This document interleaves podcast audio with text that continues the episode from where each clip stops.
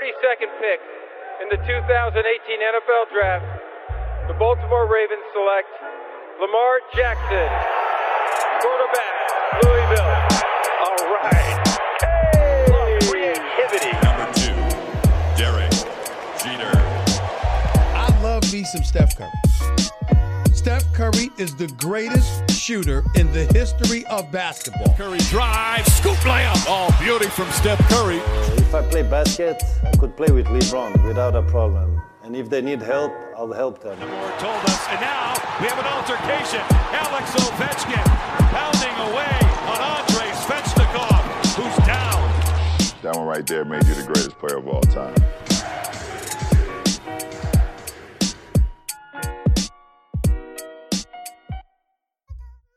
Salut à toutes et à tous, on est de retour. Euh, toujours les débriefs, on passe à la conférence Ouest, euh, une série qui nous tient à cœur, qui tient à cœur euh, euh, à Angelo, euh, notamment Lakers, Rockets, un partout dans la série. Le match a eu lieu cette nuit, on va vous en faire le débrief avec la team hype du jour. Salut Angelo, salut Antoine.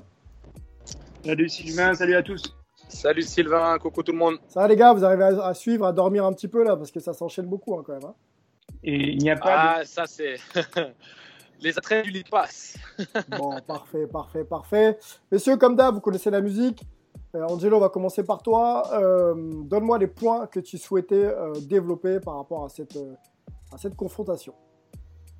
Dans le but de garder euh, le podcast aussi synthétique que possible, je vais pas m'attarder sur grand chose. Par contre, je voulais vraiment mettre en avant le fait que James Harden a remué le need gap et de manière euh, pas très réfléchie et ça s'est tout de suite ressenti sur le match 2. Ok, James Harden, euh, pas forcément à l'endroit pour toi. Antoine Dis-nous tout. Pour moi, ça va être euh, LeBron et Rondo. Ok, Dans le sens, euh, LeBron euh, est parti en attaque mode, comme euh, ça a été euh, pointé du doigt, euh, en tout cas mentionné euh, par euh, notamment Frank Vogel. Et euh, Rondo, lui, c'était plutôt defense mode euh, ou playoff Rondo, comme on aime bien le dire. C'est aussi euh, une quote qui déclare qui sort du vestiaire des Lakers. Euh, ça peut être très intéressant cette dynamique. ok. Alors moi, je vais rajouter un point, les gars, euh, très bref. Ce sera Russell Westbrook, euh, c'est un joueur qui a été MVP et, plutôt bien euh, lors de ces saisons, puisqu'il était en triple-double quasiment à chaque fois. Il en a fait trois de suite. Il faut qu'on en parle. Il est, nul. Il est très très nul et euh, c'est incompréhensible.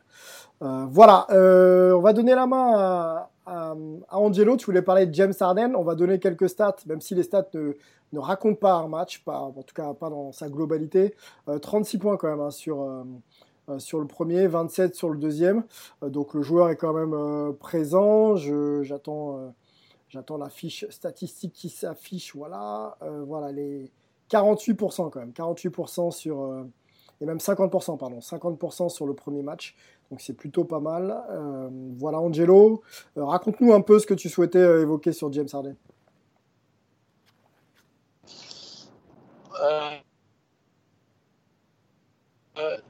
Moi, ce qui est vraiment important dans une série play, là d'un match, une série playoff, c'est particulier parce qu'il y a la répétition des confrontations avec le même adversaire. Donc chaque petit détail et chaque avantage qu'on puisse avoir sur son adversaire, on doit l'écrémer jusqu'à la, la dernière des. Donc la zizanie qui était semée au, au sein de la défense des Lakers et aussi euh, l'incapacité à prendre l'avantage sur cet avantage de taille que les Lakers ont et que toutes les équipes ont sur les Rockets, de faire le malin en conférence de presse en disant ah mais là je comprends pas pourquoi vous me parlez d'avantage de taille. Pour moi la taille ça ne représente rien. Tant si t'as pas de cœur ça veut rien dire. Donc en fait il est en train de remettre en question le cœur et la compétitivité de joueurs tels Anthony Davis euh, ou LeBron James sans parler bien sûr des autres joueurs de l'effectif des Lakers. Et c'est mais littéralement la pire chose qu'il puisse faire à ce stade de la série. Il n'y a qu'une victoire, c'est 1-0, c'est très bien. Vous êtes rentré dans la série euh, correctement. Euh, vous avez fait le job. Anthony Davis, il a la tête dans le trou. C'est parfait. Tu les gardes là. Tu joues la carte de l'humilité. Tu joues la carte de voilà, on a, on a été dans notre game plan. On va continuer à donner du cœur. Et au lieu de parler du cœur des autres, tu peux parler du cœur de tes coéquipiers et de ton équipe. Mais de là maintenant à vouloir piquer et faire un peu cet excès de zèle en disant ouais la taille ça ne représente rien quand t'as pas de cœur, bah voilà, tu te fais secouer le cocotier et à ce moment-là, tu as LeBron James en mode attaque, comme l'a mentionné Antoine et, et coach Vogel. Tu as Anthony Davis qui est intenable et maintenant, bah, la série elle est plus la même parce que les Lakers ils sont doublement concentrés. Euh, Au lieu de devoir trouver leur réponse, et bah, tu leur as donné la réponse. Tu penses que réponse, tu, c'est de jouer dur et de vouloir vraiment prendre le dessus. tu penses que James Harden a donné un petit peu à apporter de l'eau au moulin des, des Lakers, à, à motiver et à, et à recentrer un peu les Lakers dans leur euh, dans leur plan de marche, dans leur plan de jeu, pardon? Complètement. Complètement. Et, ça, euh, on l'a vu, mais à tous les niveaux, que ce soit dans le foot, euh, en Jeep Elite, peu importe le championnat dans lequel on joue, on ne met pas ce genre de. On fait pas ce genre de déclaration. C'est stupide. Ça n'apporte absolument rien. Ça ne valorise en rien le travail qui a été accompli par ses coéquipiers et son équipe. Ça remet en question l'effort et l'intensité proposés par les Lakers. C'est, à ce stade de la compétition, stupide. Voilà. Ok, bon, bah, euh, ça mérite d'être d'être euh, d'être clair. Tu penses euh, qu'il peut euh, que, que James Harden peut se focaliser juste sur le jeu et essayer peut-être d'être un petit peu plus malin en conf de presse ou dans les abords du terrain ou ou ça fait partie de sa personnalité, il faut le prendre comme comme il est quoi. Non, il n'est pas connu. Il, il est pas connu pour faire des déclarations euh, inappropriées. James Harden, bon, après, il a le style de vie qu'il a hors des terrains, mais ça, ça ne rentre pas en, considération quand, quand on, regarde les, stats, les performances sur le terrain. Il répond présent sur le terrain, donc tant mieux pour les Rockets. Les Rockets sont compétitifs, plus qu'on aurait pu l'imaginer euh, dans un match-up avec Anthony Davis ou LeBron. C'est parfait pour, le, pour les fans de basket que nous sommes et, et pour euh, l'enjeu. Mais malheureusement, j'aurais préféré, surtout quand on connaît le contexte des Rockets et qu'on sait qu'ils sont dans l'obligation définitive de résultats cette année, de, voilà, d'appuyer là où ça fait mal, de rester dans la discrétion, d'opérer, en coulisses en mode, ok, trouvez vos réponses, essayez de trouver vos réponses. Nous, on va essayer de continuer à appuyer où ça fait mal. Et euh, on rend pas la tâche à PJ Tucker plus facile en surmotivant Anthony Davis quand on connaît le talent du joueur. Donc, euh, de se focaliser sur le terrain, il le fait déjà. D'essayer d'être plus approprié en conférence de presse, ça peut toujours aider. Après, euh, maintenant, est-ce qu'il a le talent pour, pour euh, nous, faire, euh, nous faire mentir tous ou nous faire taire tous, bien entendu? Bah, C'est ce qu'on demande à voir, mais en tout cas, il ne se rend pas la tâche facile. Ok, ok. En fait, ce qui est assez marrant, c'est que les Lakers ont fait à peu près la même erreur qu'ont fait les Clippers, mais dans un contexte différent. C'est-à-dire qu'ils ont mal jugé ce qui s'est passé au match 1. Les Clippers euh, n'avaient pas assez bien jugé euh, le fait que les Nuggets sortaient d'un match 7, on se rappelle de la tête de Murray, etc. On en a parlé la dernière fois. Euh, là, euh, sur le, donc la tête de Murray sur le fait de devoir rejouer deux jours après. Mhm. Là, ce que n'ont pas pris en compte le- les Rockets, c'est que les Lakers sortaient de à peu près une semaine sans jouer. Ils étaient rusty, il y avait de la rouille de partout. Comme disait Angelo, ça sert à rien de, alors que les mecs ont déjà enlevé leur rouille, d'aller leur passer un coup de chrome maintenant, quoi. Là, c'est absolument euh, débile. Euh, donc euh, déjà, il l'avait mal jugé, à mon avis, sur le plan du jeu. Mais si en plus tu, tu rajoutes des déclats comme ça et que tu vas titiller effectivement les égaux, qui sont pas d'ailleurs les, les moins élevés aux Lakers, c'est clair. Bah forcément, tu, tu te retrouves dans une situation compliquée. Donc, euh, on va parler un petit peu plus, je pense, de, de LeBron et Rondo. Eh ben vas-y, vas-y, euh, tu peux y aller. Très, très euh, sur la mentalité euh, compétition, playoff, etc. que vient de faire D'Angelo, parce que ça se joue beaucoup, beaucoup là-dedans aussi au final. On a parlé beaucoup des coachs, etc. sur d'autres séries. Euh, là, il y a la côté un peu orgueil, compétition, etc. va clairement, clairement, clairement jouer. Bah, puisque tu me dis de- d'enchaîner Ouais, vas-y, vas-y.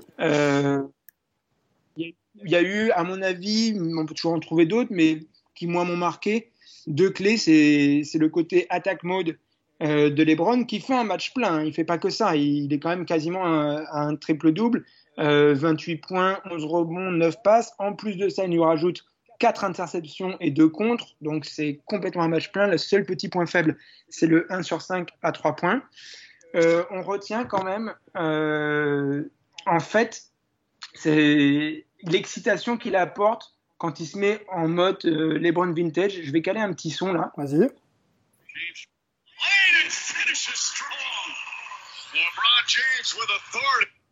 Voilà, et donc là c'est l'émotion qui est traduite euh, par euh, le commentateur qui est sur place Et à mon avis, c'est la même émotion que ce que ressent son équipe.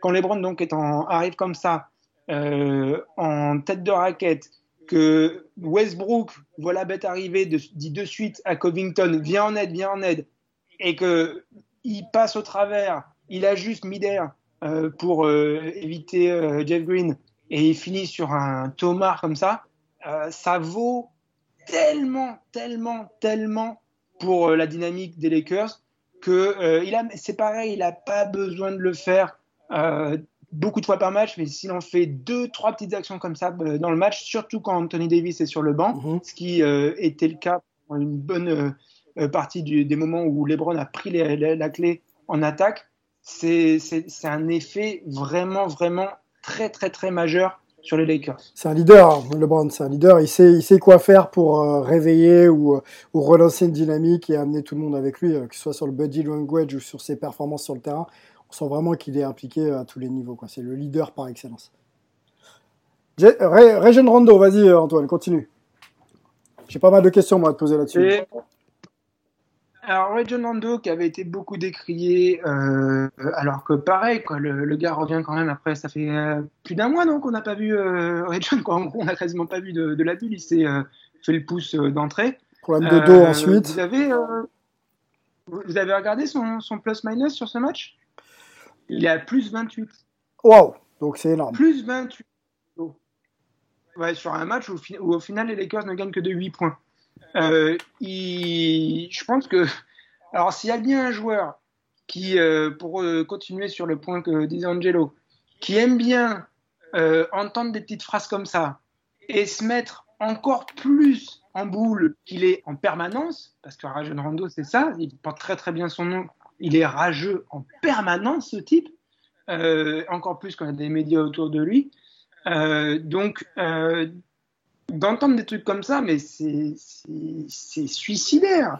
Il est allé escaler sur, sur James Harden et il lui a mis la misère en défense. Alors, James Harden ne fait pas un mauvais match, mais quand il a Rondo sur le paletot, dès la première action où Rondo se met sur lui, il va lui chercher le, la balle dans les mains et euh, je crois qu'il y a à peu près euh, 5 possessions d'affilée où Arden ne peut plus rien faire. Arden qui en plus, on a vu disparaître plusieurs fois, notamment en fin de match euh, dans la série précédente, euh, face à OKC. Moi, je sais pas si tu fais cette déclat pour toi, en fait. Quoi. Mmh, mmh, mmh. En fait, il a fait cette déclat, se relancer quoi. Il n'a pas du tout réfléchi à ce que ça allait donner de l'autre côté du, du, terrain sur les adversaires. Et euh, là, il, il, a, il, a, il en a payé le prix. Et un petit peu plus. Alors pour, pour euh, alimenter un peu tes propos, euh, Rajon Rondo c'est un champion NBA, donc il, connaît la route. Euh, c'est aussi un général, moi j'ai l'impression, je ne le connais pas personnellement, mais qu'on a là à faire un tempérament de, un peu à la Chris Paul. C'est-à-dire que c'est quelqu'un qui est impliqué, qui va rameuter les, les troupes et qui va trouver sa motivation autant dans le leadership que dans ses productions Et euh, laissez-moi les gars, moi j'avais un point à faire et peut-être Angelo tu pourras alimenter aussi euh, mes propos. Un comparatif à faire du coup avec euh, Russell Westbrook que moi je considère être très mauvais. en tout cas sur cette série et sur les précédentes c'était pas c'était pas mieux. Alors après on avait un joueur qui était blessé au quadri qui revenait. Mais voilà un petit peu ma comparaison. Les joueurs étaient blessés, ils intègrent, ils intègrent leur équipe un peu en cours de playoff et on voit un Rajon Rondo avoir tout de suite un impact sur LeBron. Et j'entends impact sur LeBron parce qu'il monte un peu la balle, il organise, il crée là où LeBron avait pour moi un peu besoin de souffler et trouver un petit peu son, son euh, sparring euh, ou son backup pardon pour pouvoir un peu le suppléer dans cette tâche-là. Rondo arrive, le fait très bien. Après, c'est clivant, il n'est pas toujours efficace, mais il cherche la créativité là où les autres euh, cherchaient euh, surtout à finir. Donc euh, l'impact de Rondo, pour moi, elle est aussi à ce niveau-là, et ça aide LeBron un petit peu à, souffler, à finir justement des actions en Thomas, parce qu'il a juste à courir, à, réceptionner en alley-oop et claquer le dunk. Comparatif avec Westbrook, qui lui, dans son impact, et on va parler des stats d'abord, qui sont assez faméliques, 15 pour lui, hein, 15-6 euh, en points, 8-2 euh, en rebond. Euh, attention, les passes D, on tombe déjà à 4-4, là où c'était un joueur qui pouvait faire plus de 10 tranquillement. La réussite, les gars, au lancer franc, le pourcentage 46% au lancer franc, s'il vous plaît, et un piteux 16,7% à 3 points. Donc on sait le joueur pas référencé sur ces, sur ces deux dernières lignes statistiques, mais de là à tomber à 16%. Sans, oublier les 7 Vas-y. Ouais, sans oublier les 7 pertes de balles euh, lors du match 2. Voilà. Et, le, et le moins 14 au plus-minus. Voilà, donc merci euh, Angelo, je te donne la main tout de suite. Comment on gère le cas Russell Westbrook Euh, On sait que c'est un joueur agressif qui aime bien avoir la balle en main et qui fait partie, qui est un franchise player dans son, dans son état d'esprit, et il l'a prouvé. Euh, là, il finit le match à 33 minutes, 10 points, 13 rebonds, 13 rebonds très bien, mais les pourcentages, je le, je le répète, hein, 26% à 3 points, euh, 14 pardon, pour cent à 3 points et 26% à 2 points. Euh, comment on gère Russell Westbrook maintenant là? Ah, comment on gère Russell Westbrook? Je pense que ça, c'est, on pourrait faire un podcast entier Ouais, sur cette question-là. ouais. Mais euh, juste avant de répondre, je voulais juste revenir euh, sur euh, la comparaison Chris Paul, Rajon Rondo. Il y a une grande différence, c'est que Rajon Rondo, c'est un, un distributeur de caviar. C'est un mec qui peut-être est, est le gars qu'on, dé- qu'on adore détester, un peu comme l'était Dennis Rodman, qu'on joue contre lui, mais qu'on aime profondément quand on joue avec, parce que c'est quelqu'un qui donne énormément de force et de confiance, qui responsabilise, mais qui donne tellement de ballons et d'opportunités à ses coéquipiers dans les bonnes conditions que c'est, c'est difficile de ne pas apprécier jouer pour, euh, pour un mec comme Rondo contrairement à Chris Paul qui n'a n'a pas fait l'unanimité à l'époque des Clippers. Donc ça, c'était important de le dire. Euh, maintenant, par rapport à Westbrook, euh, comment tu, tu gères le dossier, sachant que le, le profil de joueur qui est fait d'agressivité ultime, de prise de risque permanente, c'est compliqué de le mettre dans un cadre plus resserré où tu limiterais les pertes de balles parce que automatiquement, sans agressivité, il perd de son génie. Et à ce moment-là, tu, tu, ne tireras pas de Russell Westbrook plus que ce que tu pourrais avoir d'un Covington ou, ou, autre. Donc, ce qui fait que Westbrook est dangereux, c'est cette prise de risque permanente et cette, cette créativité euh, qui, qui, lui est propre. Est-ce que tu es dangereux C'est compliqué que, de la est-ce que, est-ce que excuse-moi, euh, Angelo, tu es dangereux quand tu perds autant de ballons Vas-y, vas-y. et quand tu mets autant à côté? Bien sûr, euh, tu, es, tu restes dangereux parce que tu es quand même euh, quelqu'un sur lequel il faut se se Focaliser tu es, quel... ouais, tu es quelqu'un sur qui il faut se focaliser, tu es quelqu'un qui a le talent pour euh, ouvrir des situations, débloquer ou créer des situations. Donc, le problème, c'est que tu vis et tu meurs avec ta philosophie. Les équipes qui ne se basent que sur le tir à trois points vont vivre et mourir avec leur adresse. Les équipes qui, qui croient en Russell Westbrook vont vivre et mourir avec ses pétages de plomb ou son inconstance dans la gestion du ballon. Donc, il est tout à fait capable. Il y avait eu un tweet que j'ai que j'ai posté euh, assez marrant d'un coach du foot qui fait sometimes good, uh, sometimes shit. C'est un petit peu le, le problème avec Westbrook. tu vas te retrouver avec du sometimes great, et sometimes euh, Ouais, ouais. sometimes very very big shit. Donc euh, c'est ça c'est ça la vraie problématique. Moi je pense qu'il faut juste lui donner confiance, peut-être le mettre dans des situations où son agressivité sera bien cadrée et que ce soit pas simplement un pétard ambulant qui va claquer des shoots en première intention quand on sait qu'il est très inconstant dans la dans, dans la réussite au tir. Donc plutôt d'essayer de le trouver sur une agressivité sur pick and roll où là il va pouvoir prendre les intervalles et aller péter des, des tomates au cercle et, trouver les shooters euh, euh, ouverts euh, de l'effectif ce serait plus dans cette idée-là, de lui donner une agressivité dans un cadre où les pertes de balles devraient être un peu plus limitées. Mais dans l'absolu, on connaît le personnage et ça a fait partie intégrante de sa carrière depuis le tout début. Donc c'est pas aujourd'hui qu'il va se réinventer en, en, maestro à la Rondo ou à la Chris Paul. Donc il faut, faut vivre avec ses armes okay. et, et, mourir avec euh, malheureusement. Ok, ok. Antoine, pour conclure, est-ce que les Lakers sont lancés du coup? On, on, savait qu'ils n'avaient pas joué depuis, depuis six jours avant le premier match des playoffs, euh, pas, de, pas des playoffs, pardon, de la deuxième série de playoffs. Et, du coup, ils étaient un peu rouillés. Est-ce que maintenant, tu vois les Lakers se lancer? Ouais, complètement. Il y aura toujours euh, des équilibres à trouver, etc. Euh, LeBron aime bien dire que c'est une équipe qui a été construite pour jouer euh, tous les styles. Donc face à une petite équipe euh, comme Houston qui joue très vite et qui tire de très loin, face à une plus grosse équipe qui va jouer plus à et plus lentement, c'est bien ça, mais ça veut dire que c'est quand même des ajustements à faire sur tous les matchs. Alors, ok, t'es le patron et toi, tu sais le faire et tu sais normalement ce qu'il faut dire à tes coéquipiers pour euh, s'ajuster. Ok, Anthony Davis a tellement de qualité que même s'il se loupe une fois, il saura normalement rééquilibrer derrière. Euh, mais euh, il faut quand même voir quoi, ce côté un petit peu. Je, je suis pas sûr que les, les Lakers aient totalement, totalement une identité. Alors, c'est bien justement peut-être pour rebondir sur ce que disait Angelo de ne pas avoir qu'une seule identité, de mourir avec euh, quand ça marche pas. Euh, mais ça peut aussi poser des questions de euh, est-ce qu'ils vont pas lâcher quelques matchs parce que bah, l'ajustement est pas bon sur ce match-là, quoi. Okay. Donc euh, ou que voilà, quand tu as un petit peu des fois le cul entre deux chaises, c'est pas facile de s'asseoir, quoi. Donc voilà, je sais pas s'ils arriveront à un moment à vraiment être posés et à s'imposer. Donc voilà, je me pose juste cette question-là. Je note aussi que notre ami Russell Westbrook, c'est le seul starter qui est en minus.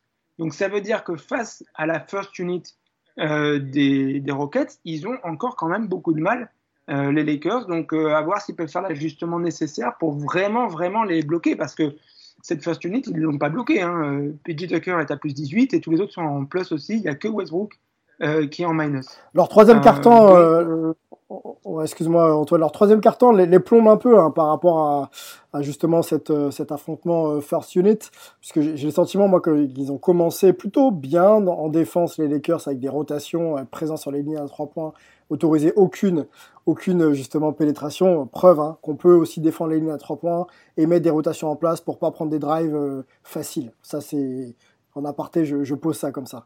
Mais, euh, mais, euh, mais effectivement, leur troisième carton, là où les, les, les, les, Rockets se réveillent et commencent à mettre des tirs là dans les corners, euh, les a un petit peu plombés. Alors, quid de la défense des, des Lakers sur tout un match? Parce que je pense que c'est là aussi qu'il va falloir les attendre. Est-ce qu'ils vont être capables de défendre toutes les options, en tout cas un maximum d'options sur, sur toute une série?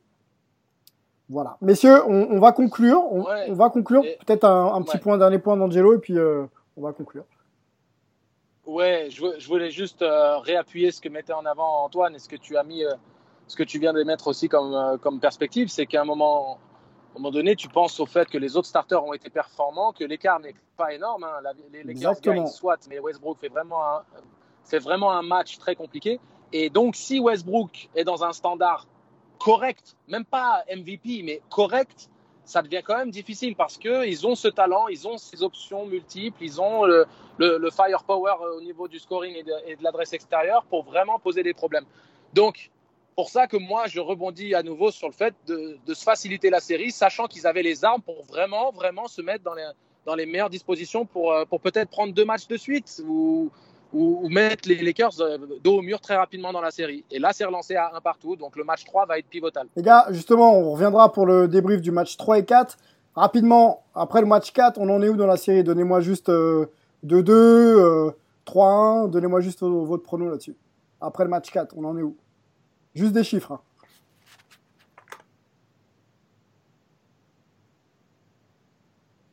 Personne veut se lancer. Ben, je vois ça, je vois ça. Moi j'y vais, moi Non, je dis 2-2 euh, moi. Moi je dis 2-2. non, non. 2-2 pour moi. Ouais. Moi, moi, je, je pense 2-2 aussi. Je pense 2-2 aussi parce que je vois pas Westbrook euh, refaire euh, deux matchs d'affilée euh, aussi mauvais, ce qui, ce qui ferait donc une série de 3. Je le vois bien euh, sortir de sa boîte au moins sur un des deux prochains matchs et, euh, et, les, et les Rockets prendre euh, peut-être peut-être pas le match 3, mais au moins le match 4. Antoine, Et s'ils gagnent le match 3, les, voilà, si, le- si les, si les Lakers prennent le match 3, euh, les, les Rockets le match 4. Je vois bien un peu cette dynamique-là. Antoine, Antoine, dis-nous tout, juste des chiffres. Heureusement que j'ai dit juste des chiffres, Angelo, hein, parce que le gars nous fait 30 secondes. hein.